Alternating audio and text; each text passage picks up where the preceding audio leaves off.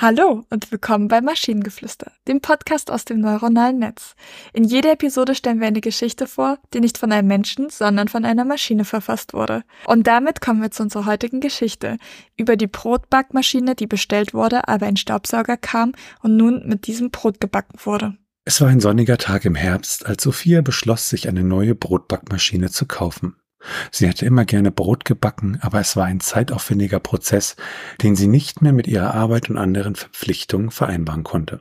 Also beschloss sie, sich eine Brotbackmaschine zu kaufen, um ihre Brotsucht zu befriedigen. Sophia war aufgeregt, als sie die Bestellung aufgab und wartete gespannt auf die Ankunft ihrer neuen Maschine.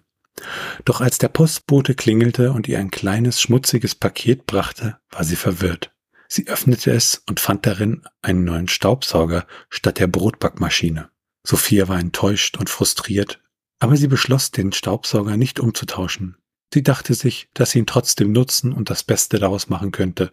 Als sie ihn genauer betrachtete, stellte sie fest, dass er einen Beutel hatte, der genauso groß wie der Teigbehälter einer Brotbackmaschine war. Sophia beschloss, den Staubsauger als improvisierte Brotbackmaschine zu nutzen und kaufte Zutaten, um ein Brot zu backen. Sie war skeptisch, ob es gut funktionieren würde, aber es war ihr letzter Versuch, um zu sehen, ob sie ihre Brotsucht stillen konnte. Sie legte alle Zutaten in den Beutel des Staubsaugers, schloss ihn und schaltete ihn ein. Innerhalb weniger Minuten hörte sie den Teig im Beutel kneten und sie konnte es kaum erwarten, das Ergebnis zu sehen. Nach einiger Zeit hörte sie auf, das Geräusch des Staubsaugers, der zu einer improvisierten Brotbackmaschine wurde, und öffnete den Beutel. Was sie sah, erstaunte sie. Ein perfekt gebackenes Brot mit einem knusprigen Äußeren und einem weichen Inneren war die Belohnung für ihren Mut, den Staubsauger als Brotbackmaschine zu nutzen. Sophia war begeistert und beschloss, diese Methode regelmäßig zu nutzen. Sie kreierte verschiedene Brotrezepte und teilte sie mit ihren Freunden und Verwandten. Und so wurde Sophia bekannt in der Stadt für ihre einzigartige Art, Brot zu backen mit einem Staubsauger. So veränderte eine falsch gelieferte Lieferung das Leben von Sophia und brachte ihr eine neue Art des Backens bei. Eine Geschichte, die zeigt, dass aus jeder Herausforderung eine Möglichkeit zur Kreativität erwachsen kann. Also dieses Bild ist absurd und sehr lustig. Und ich weiß wirklich nicht, wie im Beutel eines Staubsaugers geknetet werden kann.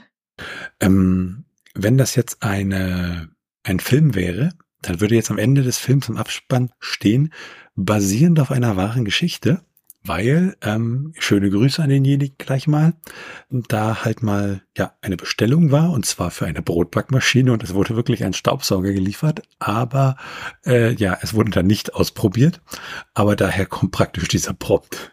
Aber jetzt hätte ich voll gerne gewusst, ob das fu tatsächlich funktioniert. Also es funktioniert natürlich nicht schon alleine, weil der Staubsauger nicht so warm wird, dass das Brot tatsächlich backt. Ähm, und es knetet ja auch nicht. Aber der Gedanke ist trotzdem sehr lustig. Ja, es hat was. Ich, ich weiß zwar nicht genau, wie es funktionieren könnte, aber ähm, ich glaube, wenn du es wirklich machst, entweder hast du im besten Fall eine Riesensauerei oder im schlimmsten Fall kommt das Mehl hinten raus und dadurch, dass es dann so fein zerstäubt ist, fängt es an zu brennen irgendwie durch einen kleinen Funken. Also gibt ja auch so, so Mehlstaubexplosionen und sowas, ne? Also ja. mh, hm, bitte nicht zu Hause nachmachen. Ich fand es so, so toll, dass da extra nochmal stand, dass sie skeptisch ist, ob das funktioniert. Ja, als ob das funktionieren könnte. Naja.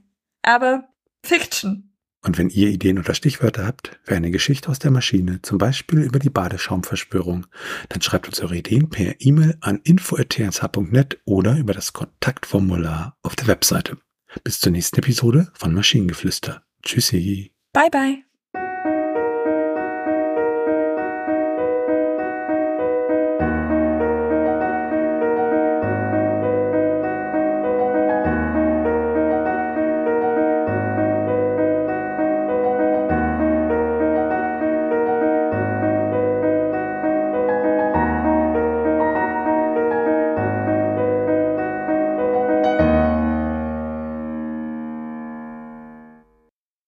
Produktion von Tone Age.